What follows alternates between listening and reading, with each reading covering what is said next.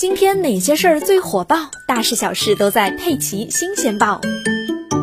今天出伏啦，朋友们！这对我们浙江人民来说真是个好消息，超长版的三伏天终于要结束啦。虽然天气还是很热，但是降温脱高终于有消息了。值得开心的是，接下来凉爽的不止一点点哦。今年第八号台风巴威在今天凌晨两点钟形成了台风级，并且逐渐北移，浙江海域受到影响。估计今天下午开始，浙江将没有安全稳定的海域，全省的休闲渔船停止营业，海上养殖人员也将全部撤离上岸。